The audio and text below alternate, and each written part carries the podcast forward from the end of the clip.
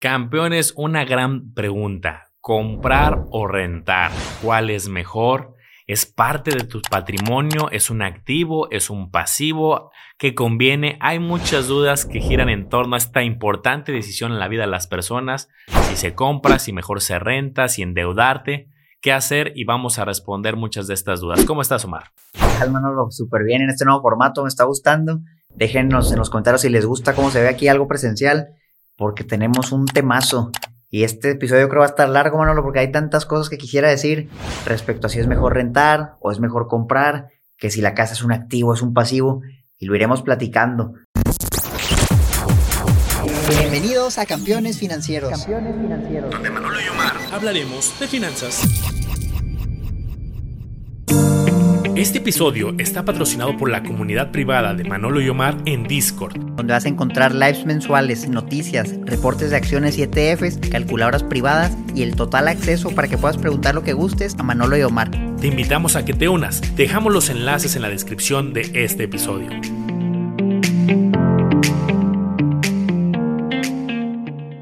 voy a empezar a decir algunas frases, Manolo, que he escuchado que, son populares, ¿no? Dentro de lo bueno y lo malo. Hay personas que dicen, ¿Sabes qué? Es que una casa es tu patrimonio. Vas a comprar una casa y algún día vas a acabar de pagar y por lo menos vas a tener una casa. Caso contrario, si nada más pagas renta toda tu vida y resulta que nunca tuviste ahorros, no invertiste, pues al final no vas a tener ni la casa ni dinero. ¿Cómo es eso, ¿Lo ¿Realmente es un patrimonio una casa? Yo esperaría que quien sigue campeones financieros o que ya trae como esta eh, dentro de su ADN el tema de ahorrar, de invertir, algún patrimonio tiene que hacer. Yo creo que es un ejemplo muy simplista de voy a comprar una casa solamente porque pues, quiero tener un patrimonio. Bueno, hay cientos, miles de alternativas para tener un patrimonio. A lo mejor alguien aquí muy válido dice, oye, yo me siento cómodo mejor invirtiendo en CETES o poniendo un negocio o invirtiendo en muchas alternativas. Pero a lo mejor hay alguien que no es tan disciplinado y dice, oye, pues es que a mí me sirve mucho que tengo un crédito donde ya en automático me están cobrando la hipoteca, tengo la casa de mis sueños. Y, o sea, yo creo que el enfoque es válido en algunos aspectos, pero no podemos hablar rígido y no tomaré una decisión tan importante como tener una casa solo porque voy a tener un patrimonio porque hay 30 alternativas. Aquí enseñamos mucho a tener esa eficiencia de, oye, compara, analiza. Y creo que hay más variables que solamente ese patrimonio, pero me gusta eh, cómo empieza este reto. ¿Tú cómo lo abordas o qué otra frase has escuchado? Sí, digo, de, entrada, la persona que no ahorra, no invertir, pues sí, creo que es mejor que se compre una casa para que por lo menos tenga algo. Pero sé que la mayoría de los campeones que han escuchado algunos episodios van a invertir en otra cosa y a lo mejor ahí sí entra el costo oportunidad, ¿no? Acuérdense que comprar una casa conlleva un pago mensual mayor en la mayoría de los casos que lo que pagas de renta. Usualmente con las tasas de México, que te gusta un costo anual total del 10, 11, 12%, tasa del 8, del 9, del 10, te van a tocar, si das 20% de enganche, por ejemplo, mensualidades de alrededor del doble. Oye, yo pagaba en esta casa 5 mil de renta y la quiero comprar, tu hipoteca va a quedar como en 10 mil. Es algo muy, muy normal. Digo, es una buena regla de dedo dependiendo del enganche, pero bajo esas condiciones por ahí va a andar. Entonces, pues imagínate, bueno, lo voy a pagar 5 mil de renta y ahora pagas 10 porque tienes la casa. Alguien lo puede ver como, como algo abrumador también, es mucho más gasto. A lo mejor ni siquiera lo podía pagar porque andaba al día y tal vez ese era el dinero que invertía, pero ahora sacó la casa y ya no le queda para invertir y ahora está pagando los intereses. Entonces también lo puedes ver y dices, oye, a lo mejor también puede afectar comprar una casa. Y hay personas por otro lado que dicen, es que tirar, es la renta es tirar dinero a la basura. Pagas la renta y ese dinero pues ya nunca lo recuperaste. Pero por lo menos si estás pagando tu casa, sabes que algún día va a ser tuya y sabes que una parte de lo que das, aunque sea poquito al inicio, se va a ir a capital la mayoría de los pagos al principio se van a ir a intereses y va a ser que la deuda casi no baja, pero el crédito tradicional que sea en un banco en México a 20 años está estructurado para que así sea y a partir de como el año 10 más o menos se va a mitad de capital y los intereses y luego se va la mayoría de capital y listo, a lo largo de 20 años lo terminas pagando. Son algunas frases que he escuchado y, mira, yo no creo que rentar sea tirar el dinero a la basura. Si tú sabes qué hacer con el dinero, invertirlo en otro lado, obtener rendimientos interesantes con un riesgo controlado. Para el inversionista experimentado, yo creo que es incluso mejor, Manolo, rentar para que tengas más flujo, para tú poder invertir sin hablar de temas de que, oye, la psicología y que es mi casa y que le hago lo que quiera y que ya tengo un lugar. O sea, meramente financieramente hablando, comparando un crédito, porque las tasas son altas, con rentar, yo creo que te sale mejor rentar e invertir. Si tú dices, oye, la quiero comprar pero de contado, yo ya tengo ahí la lana y la voy a comprar, de todas formas está el mismo costo oportunidad, porque si no lo tienes ahí parado, Ahorita vamos a ver de cómo puedes también ganar dinero con una casa, pero ya no lo puedes invertir en otra cosa. Entonces yo estoy más a favor de rentar para los que sí saben invertir, pero tampoco no le veo algo malo a comprar. Ahorita te voy a decir por qué. Y también hay mucha literatura y encuentras mucha información, pero que viene de Estados Unidos y hay que recordar que las tasas son muy diferentes en Estados Unidos que en México y que en muchos países de Latinoamérica. Aquí ahorita una tasa relativamente baja, pues quizá un 9%, 10%, y aparte hay otras comisiones que el tema del enganche, aparte hay que hacer avalúos, hay otros gastos que pueden ser directamente asociados al crédito. Voy a referirme mucho, y creo que el episodio va a estar mucho del lado del crédito, porque ya si alguien tiene el patrimonio para comprar casas de contado, pues a lo mejor las decisiones financieras son diferentes.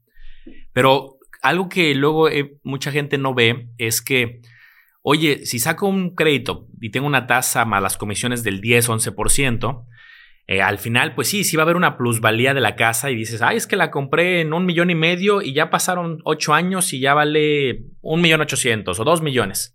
Pero también, pues si estás pague y pague intereses y lo que dijo Omar ahorita era bien importante, que los primeros años es puro interés.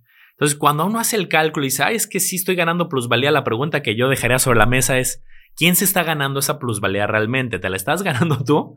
¿O se le está ganando, le estás trabajando al banco porque pues el banco está gane y gane? También creo que ahí entra luego esta filosofía de, oye, pues da un enganche fuerte, no, no tomes esta decisión tan la ligera y que tu deuda no sea tan exuberante y mejor ir más preparado. Sí, claro, digo, en términos de flujo, pues sí, sí te va a salir afectando todos los intereses que tú vas pagando, que va saliendo de tu bolsa, y la plusvalía no va a ser un flujo como tal hasta que vendas el inmueble. Entonces hay que hacer el cálculo fino de, oye, cuando acabe de pagar mi crédito en 20 años, ¿cuánto creo que va a valer este inmueble? ¿Y cuánto pagué en total? de capital más intereses y ahí vas a saber muy claro, ¿sabes qué? Pues me van a regresar todos mis intereses o voy a salir ganando o pagué más de intereses y lamentablemente la plusvalía es bien difícil de predecir. O sea, puedes agarrar, por ejemplo, la inflación, una inflación promedio del 5%, por ejemplo. Proyecta a los 20 años y a ver qué tal sale, es una manera de hacerlo.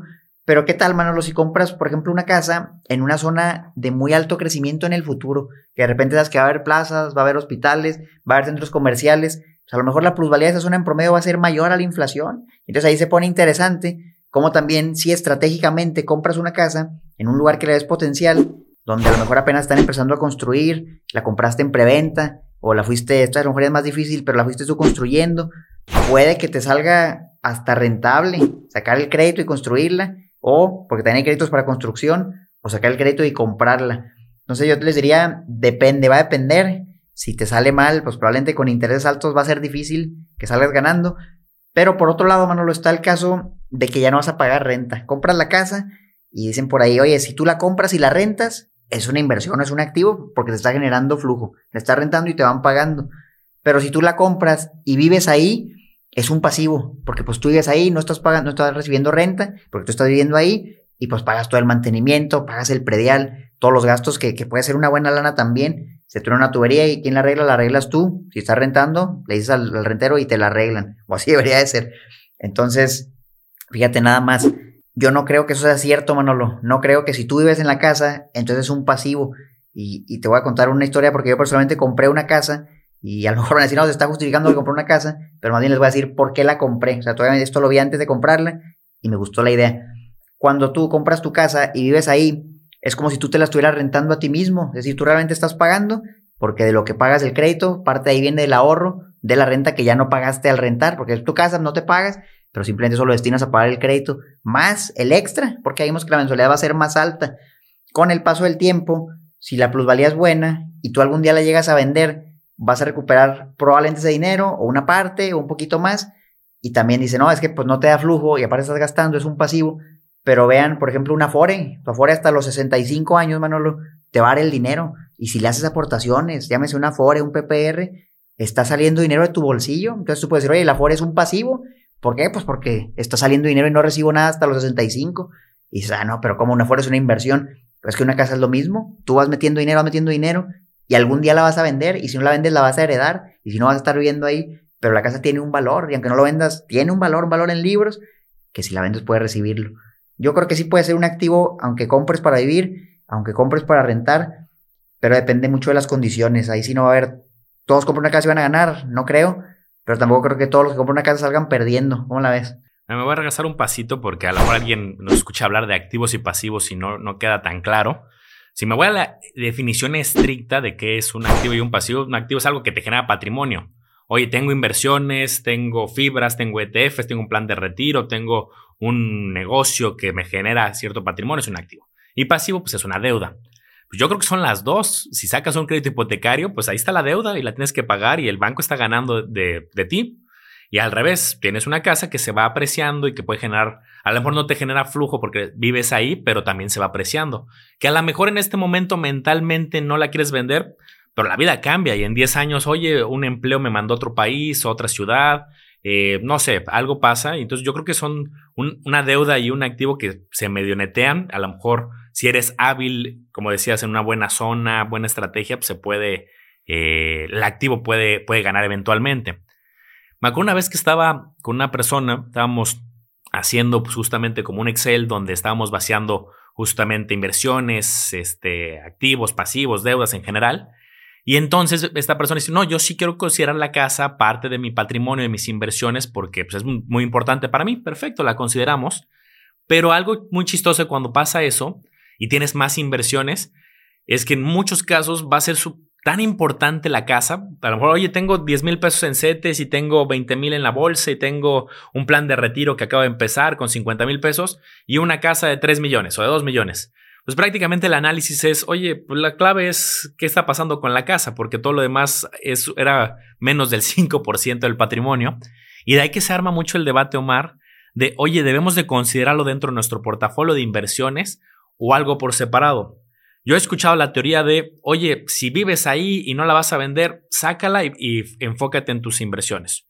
Yo lo veo, oye, son dos cosas importantes, a lo mejor no lo pondría en el mismo Excel, ve tu control de tus inversiones, pero haz un buen análisis y ve si es el buen momento de meterte a la casa por lo preponderante que va a ser en tu patrimonio y en tus deudas. En las inversiones va a ser casi siempre lo mismo. Compras una casa y ya es casi todo mi portafolio porque pues para comprar una casa tienes que dar una buena lana, aunque 10, el, el 10% enganche, pues ya estás hablando de una casa de un millón, son 100 mil pesos. Y luego eso con el tiempo pues va a ir subiendo, va a ir subiendo solito, porque acuérdate, yo más que poner el valor de la casa, yo pondría el valor neto, así como en los fibras, ¿no? Que se ve, el valor en libros, el valor neto de los activos. ¿Cuánto vale? ¿O cuánto debería valer? ¿Y cuánto debo? Y lo restas. Y así como los fideicomisos de bienes raíces tienen deuda y compran inmuebles, pues tiene una parte que está a su favor. Lo mismo con tu casa. Yo siento que esa diferencia sí la debes considerar para, por ejemplo, decidir en qué invertir, Manolo. Porque si alguien me dice, oye, yo tengo una casa propia y quiero invertir aparte en fibras, quiero comprar un local, quiero comprar una casa, le voy a decir, está bien, pero si estás consciente que vas a estar cargado a puros bienes raíces, porque ya tienes una gran inversión ahí. Y si yo la ignoro y digo, no, pues yo tengo 100 mil en la bolsa y apenas lo voy a meter a un bien inmueble, es muy diferente. Dices, ah, pues tienes poquito no tienes nada. Entonces, de que lo tienes, lo tienes, digo, porque ahí está, está tu nombre y un día lo puedes vender y algo vas a ganar. No todo, pero sí la diferencia restando la deuda.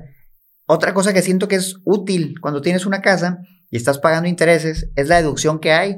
Tú puedas deducir los intereses reales de, bajo el artículo 151 de la ley del impuesto sobre la renta. Hemos hablado en este podcast en varias ocasiones sobre cómo este año 2023 esperamos que nos den alrededor de 100 mil pesos como deducción. Más o menos la mitad de eso viene de deducciones como gastos médicos, como los intereses de una casa, etcétera, y la otra mitad de aportaciones para el retiro. Entonces también si alguien dice, oye, yo quiero que cada año me regresen impuestos, pero pues no me voy a gastar 20 mil, 50 mil, 100 mil pesos en el doctor cada año, ah, pues los intereses reales de una casa, eso siempre van a estar ahí y probablemente con eso tengas para topar tu deducción personal, que quiere decir que parte de los intereses el gobierno te lo regresa, el SAT te lo regresa y luego ya lo vas pagando. Entonces un beneficio extra, digo, si quieres las deducciones que con el, el crédito hipotecario puedes tener. Y todo eso obviamente hay que considerarlo a la hora de hacer una proyección financiera porque no, no es tan fácil, así son los intereses que pagas, los intereses que recuperas, la posible plusvalía, la renta que te ahorras, cuánto te van a subir la renta año con año, esa es otra que no hemos hablado, Manolo. Alguien puede decir ahorita, yo pago 10 mil pesos de renta, pero acuérdense que la mayoría de las rentas te las van a ir subiendo con el paso del tiempo, a lo mejor no cada año, pero hay otros que sí, yo llegué a firmar contratos de arrendamiento donde cada año me iban a subir la renta, la inflación más un porcentaje, Manolo. ¿Cómo la ves? La inflación más 3% decía. ¿Qué crees? Me salí de ahí. Vi que en el largo plazo era una locura eso. No sé por qué firme eso. Por loco. Y mejor compré una casa. Porque tu mensualidad de una casa siempre va a ser la misma. Y en 10 años yo te aseguro que tu renta a lo mejor ya va a ser igual a tu mensualidad de una casa. Entonces también considera eso. Sí, acuérdense cuando sacan un crédito ahorita con lo que hizo Omar, pues tienes mucha claridad de cuánto vas a pagar y son justo pagos fijos en la mayoría de situaciones. Y ya es tú irte preparando, que sí hay algunos esquemas decrecientes, crecientes, pero al final la mayoría es como justo dice Omar. Y aquí, Omar, yo también quiero sacar un tema que es, he visto algunos, a lo mejor lo hacen en forma de meme o poco de forma de verle el lado curioso de la vida, pero hay memes que dicen, oye, hace 20 años los abuelos, los papás, pues ya a sus treinta y tantos ya tenían su primera casa hasta su segunda casa y las nuevas generaciones les está costando mucho trabajo o no tienen una generación que no va a tener eh, casa. ¿Por qué dirán eso? Y creo que ahorita que lo estaba pensando, pues al final, pues siempre se han pagado intereses, siempre han habido créditos desde hace muchos años, las famosas hipotecas, las condiciones de tasas, pues sí han cambiado, pero ¿por qué crees, Omar, que se ha dado este fenómeno de que ahorita es más complicado? Hace poco lo hablábamos y veíamos que algunas ciudades, pues sí ha habido un crecimiento muy importante que ves casas que hace 5 años, 10 años costaban un millón y ahorita la están vendiendo en la misma zona por el mismo crecimiento eh, poblacional y por el crecimiento de la ciudad, que ahora de un millón pasaron a cuatro millones. Entonces, a lo mejor sí hubo una oportunidad para esas personas que ya compraron como un patrimonio, un activo, pero ¿qué pasa con las personas que no han comprado, que viven en una ciudad grande, un Ciudad de México, un Monterrey, un Guadalajara, un Puebla, un Querétaro, no sé, y hay que crees que, que debería de hacer o pasar? Oye, te sales a otra ciudad, te vas a las afueras, o ya simplemente te mentalizas, no, nunca vamos a tener una casa porque es prohibitivo yo creo que es una triste realidad, mano, lo que nos va a tocar vivir a muchos, donde comprar una casa es bien complicado. O sea, y lo que yo he notado es que con el paso del tiempo, los sueldos no crecen en la misma proporción que la inflación. Entonces, cada vez, mientras más tiempo pase, te va a alcanzar para menos, incluyendo la casa. Pero la casa va a seguir subiendo de perdida la inflación y tu sueldo no. Entonces, necesitas ganar más para que te alcance. Miren, nada más para que se den una idea, por cada millón de un crédito a tasas promedio en México, vas a pagar como 10 mil pesos de, capital más intereses de mensualidad, vaya, por cada millón. Yo sé, me quiero comprar una casa y necesito un crédito de un millón. Bueno, pues tienes que ganar de pérdida el triple de la mensualidad de pérdida. Entonces, si la mensualidad es de 10 mil, necesitas ganar de pérdida 30 mil. Y ahí segmentamos a la mayoría de la población, Manolo. ¿Cómo a ser la persona que gana 10 mil, que gana 15 mil? Pues va a tener que sacar un crédito, a lo mejor de 500 mil. ¿Y qué te vas a alcanzar con 500 mil? Ya a lo mejor nada. O sea, va a haber zonas, yo conozco ciudades pequeñas donde en zonas muy alejadas si hay casitas ya con todo y terreno de 300 mil, 400 mil pesos. Pero ahí está la clave, muy alejadas. Oye, yo quiero vivir en Ciudad de México, en mero centro. Pues no, o sea, no, va a haber manera, a menos que pagues mucho más. Oye, quiero vivir en Monterrey, en el mero centro. Tampoco, aunque la casa esté viejísima, que esté descuidada, no va a valer eso. Pero te puedes ir lejos, a la periferia, donde no hay nada. Ahora sí que dicen donde se regresa el viento, donde es pura carretera, donde empiezan a hacer desarrollos. Que eso, Manolo, eventualmente se va a hacer algo céntrico. O sea, yo lo viví, por ejemplo, con la casa de mis papás. Mis papás compraron su casa, no sé, hace unos 30 años, yo creo cuando por ahí andaban haciendo. Y, ellos me decían, ¿sabes qué, hijo? Aquí no había nada, era puro terreno, era puro baldío. Estaba bien lejos del centro, estaba bien lejos de todo. Y hoy esa casa, yo siento que ya está en zona céntrica, en zona de muy buena de la ciudad. Pero pues pasaron 30 años y esa casa se apreció bastante también. No sé si para pagar créditos y todo eso. No he visto los números, pero pues sí subió mucho de valor. Entonces también lo que les digo es, no se desmotiven si hoy que van comenzando tienen que ir a una zona lejana, buscar oportunidades ahí, porque eventualmente eso la ciudad va a seguir creciendo y esperemos llegue hacia ustedes, o a lo mejor les empieza a ir mejor, aumentan sus ingresos y deciden vender. Es que vendo mi casa, le meto un poquito más o doy su enganche y compro otra y van creciendo. Es una realidad, es, es difícil, o sea, es bien difícil, pero es lo que es, Manuel, es lo que es. Y más que quejarnos, pues yo iría a buscar opciones para ver qué se puede hacer. Oye, ¿sabes qué? Esta casa no me alcanza ahorita. Vean la motivación, hablamos en el episodio pasado de eso, para que sí te alcancen lo que puedes hacer. Pero sí siento, bueno, lo que muchas personas ya no se van a poder comprar una casa porque los números no dan. Es complicado y con las tasas actuales, algo que yo siempre invito es justo a comparar porque creo que es la decisión tan importante al grado que luego se toma a la ligera y, ah, pues es que me ofrece, ya, ya me lo ofrecieron en un banco el crédito hipotecario, entonces lo voy a tomar porque pues ya me lo ofrecieron y no se dan la tarea de comparar. Y un pequeño porcentaje de diferencia es una diferencia de miles de pesos. O sea, si un banco te da un costo anual total en tu hipoteca de un 11% y tú encuentras una que te da el 10.2%, pues a lo mejor no se oye mucho, pues del 10.2 al 11 ya estoy en este banco, pues me voy por este. ahorita con lo que comentaba Omar de pues que no va a ser una decisión fácil y vamos a nadar contra corriente, créeme que ese punto 8%, ese 1% hace muchísima diferencia. Hay etapas donde los bancos están haciendo hasta como esta pelea de ver quién es más competitivo. Me acuerdo hace unos episodios, de hace unos meses que este banco anunció que bajó su tasa del 8 al 7.75 y luego otro reviraba y al 7.50. Ahorita ya subieron un poquito otra vez las tasas, pero pues creo que vale mucho la pena aprovechar esta competencia y comparar porque es gastos del notario al principio y al final del proceso de la hipoteca, el avalúo, que sea la comisión de apertura, la tasa de interés que te dan, tienes que comprar seguros, un seguro de daños, un seguro de vida donde el beneficiario es el banco, eso ya va a estar incluido en todo el paquete. Entonces va sumando, va sumando y pues ahorita Omar me gustó mucho el ejemplo que usabas de los de la relación 3 a 1. Oye, gano 10 mil, pues gano 30 mil, perdón, pues mi crédito que me van a dar va a rondar en los 10 mil. Oye, quiero la casa de mis sueños que me va, es una hipoteca de 30, pues tienes que ganar 90, entonces está complicado. Aunque la forma de dar la vuelta eso, Omar, es tener un buen enganche. Oye, ahorra, ahorra, ahorra, ten un guardadito no en el banco, sino en alguna inversión fuerte que puedas tú decir, quiero esa casa, banco, no necesito que me prestes todos, los bancos de por sí no te prestan todo, te prestan el 90, 95% de la deuda, que le des la vuelta, oye, yo ya tengo para pagar el 30%, el 40% de la deuda. Sé que se oye muy fácil así hablado, ¿no? Sí, Manolo, ¿de dónde saco 300 mil? Pues bueno, tienes dos caminos. O ahorras eso con mucho esfuerzo en muchos años, o pides el 90%, 95% de deuda y vive 20 años de una manera nadando contra corriente mucho más compleja. Es tema de planeación y de, y de paciencia. Fíjate, lo que algo que vi hace como año y medio que fui a comprar un departamento, me presumían, ¿sabes qué? Ya lo puedes comprar en conjunto con alguien más. Ya puedes sacar el crédito con tu pareja, con un familiar. La escritura sale a nombre de los dos. Ya existe el mecanismo para que lo compren entre los dos.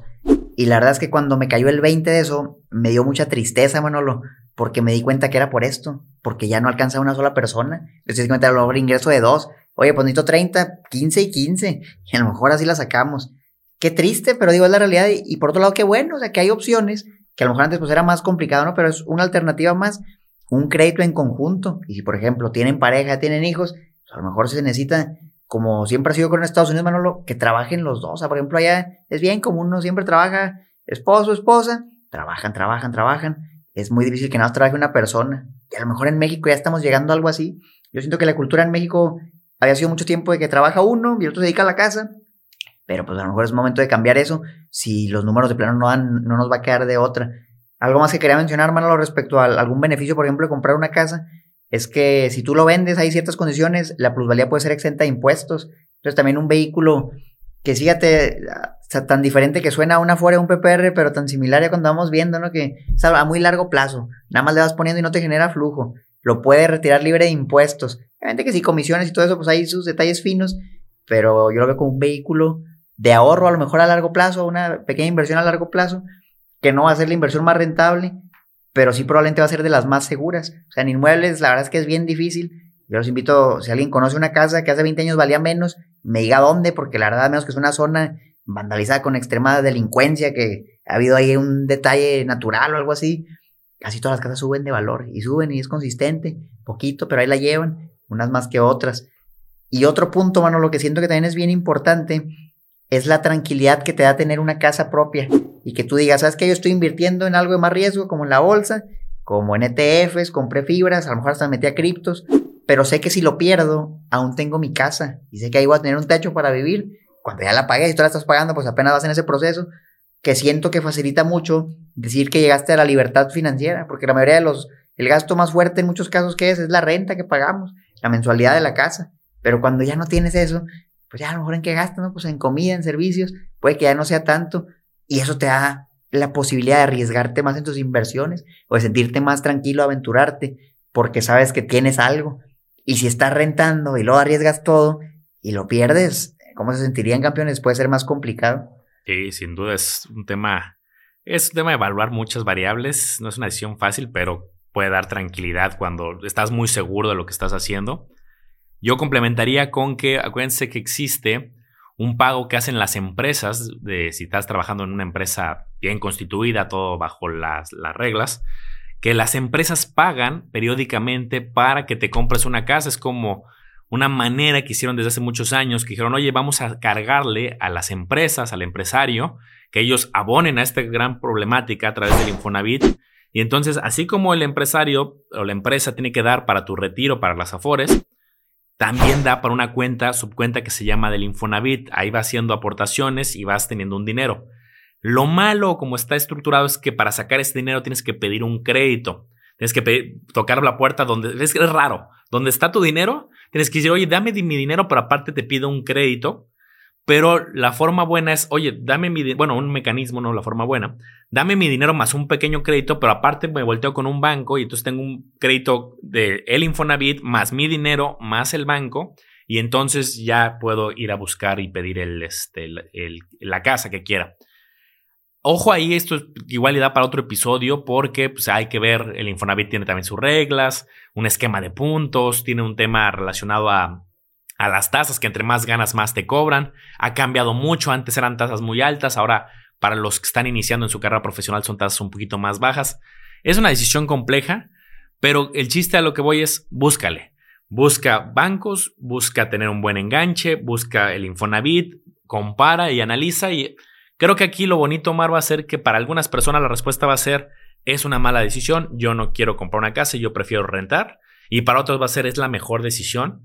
Y es lo bonito de las finanzas, no hay una respuesta eh, homogénea. Sí, no, así es, la verdad es que es algo de cada quien y también si se animan y compran una casa, sepan que pues la pueden vender. O sea, digo, si todo sale mal, es que ya no me gusta, no la puedo pagar, pues véndanla, ¿no? Porque sí, si la dejan de pagar, a lo mejor tres meses los pueden quitar y pierden todo el banco la remata, es los remates bancarios. Pero si dices, bueno, pues sabes que no la quiero, pues, la vendes, o sea, la vendes, mejor la bajas poquito al precio de mercado y te sacas de esa bronca. También no sientan que si la compran ya todos 20 años están amarrados para siempre. Puede haber una salida, que si sí, le vas perder algo de daños y eso, gastos. Pero bueno, pues prueben, a ver qué les gusta. En diferentes etapas de su vida les va a convenir más una que otra. Ya ustedes van decidiendo, pero que vean que si hay alternativas, aunque ya sabemos que es complicado, ya conocen algunas ideas para que si quieren comprar su casa la compren y para que si no quieren invertir la diferencia, en otros episodios vamos a estar cubriendo qué se puede hacer con ese dinero y por qué puede ser también atractivo rentar una casa e invertir. Oye, cierra rápido antes de que se me olvide, también pueden refinanciar su crédito, si lo sacaron a una tasa alta, luego lo pueden bajar, es un dato importante porque no están amarrados a una tasa alta que a lo mejor ahorita les dieron, luego las tasas bajan, sacan otro, y se ahorran algo de intereses. Una pepita de oro al final. Para concluir, Omar, yo creo que aquí, además de lo que ya se ha comentado, de que la decisión va a ser diferente, yo no me preocuparía tanto en el dilema de, oye, es que es un activo, es un pasivo. Si te quieres meter en el lado estrictamente financiero, yo creo que también hay que ver la periferia de temas emocionales, de, oye, es que esta es la casa de mis sueños, aquí me visualizo. Es un tema seguro, de seguridad también. Oye, quiero yo comprar en esta zona que me da seguridad, que hay vigilancia por la situación a lo mejor de algunas ciudades del país, pues son temas que a lo mejor no es una decisión meramente financiera, pero te puede eh, abonar a que puedas decidir en este equilibrio financiero emocional. Hay personas que valoran mucho la movilidad, que dicen, oye, yo podría pedir un crédito o yo podría dar un muy buen enganche, pero no, no estoy atado a una ciudad y me quiero ir en tres años, cinco años. Que ahí se pone bueno el dilema, porque hay quien dice también, oye, tengo movilidad, me compro mi casa y si me muevo la vendo y con eso me compro otra. Entonces es lo bonito, analizar y yo invitaría aquí al campeón que no se quede con esos dilemas de es que es un pasivo, es que es un activo. Ok, independientemente del enfoque, saca tus números, comparas tus proyecciones, valora, en la, pone en la balanza lo emocional y lo financiero y de ahí toma una decisión. ¿Qué concluyes, Omar?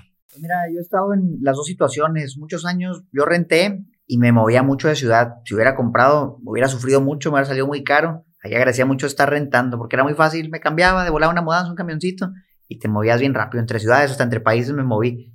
Luego me asenté más, me casé, ya van a ser mi hijo y ahora valoro un lugar fijo, un lugar estable, que sabes que tú lo puedes adaptar a tus necesidades, que sabes que nadie te va a sacar y que lo tienes que estar pagando porque estoy pagando la hipoteca. Entonces valoro eso y, siento que es un momento diferente en mi vida. Va a depender de cada quien. Creo también que a lo mejor no lo ves tanto cuando compras una casa y vas pagando la mensualidad. Piensas que nada más sale más de tu bolsillo y es más difícil, pues pago más, pago más, pero tienes un ahorro ahí escondido que es lo que vale la casa. Entonces también tómalo en cuenta, que siempre en el peor caso la puedes vender, algo le sacas, te vas a otro lado y rentas, inviertes la diferencia. Yo los invito a que evalúen cómo se sienten ahorita, qué es lo que buscan y con base eso van decidiendo. Esperemos este, este episodio les dé información para tomar decisiones que son decisiones muy importantes. No se toman a la ligera y tienen que dedicarle un buen tiempo a hacer un análisis porque puede que duren muchos años o pagando una casa o rentando. Pero bueno, al final siempre hay flexibilidad. Yo espero les haya servido. Que nos dejen en los comentarios qué hacen ahorita. ¿Están rentando? ¿O voy a comprar una casa? ¿O quieren comprar? ¿Y por qué lo quieren hacer? Me encantaría saber su opinión. Vayan y sigan a Manolo como le hago a los business. A mí como Mario que son financiera. Y obviamente a este podcast, Campeones Financieros. Estamos en YouTube, en Spotify y demás plataformas, Manolo. Buenísimo. Y si alguien quiere profundizar, Omar, pues tenemos también el grupo de Discord, que ahí es una comunidad privada que tenemos. Les dejamos la información aquí abajo. Ahí van a poder compartir información con otros inversionistas. Subimos diario noticias, análisis. Se pone bastante bueno por si alguien quiere profundizar en todos estos temas. Mucho, nos vemos pronto.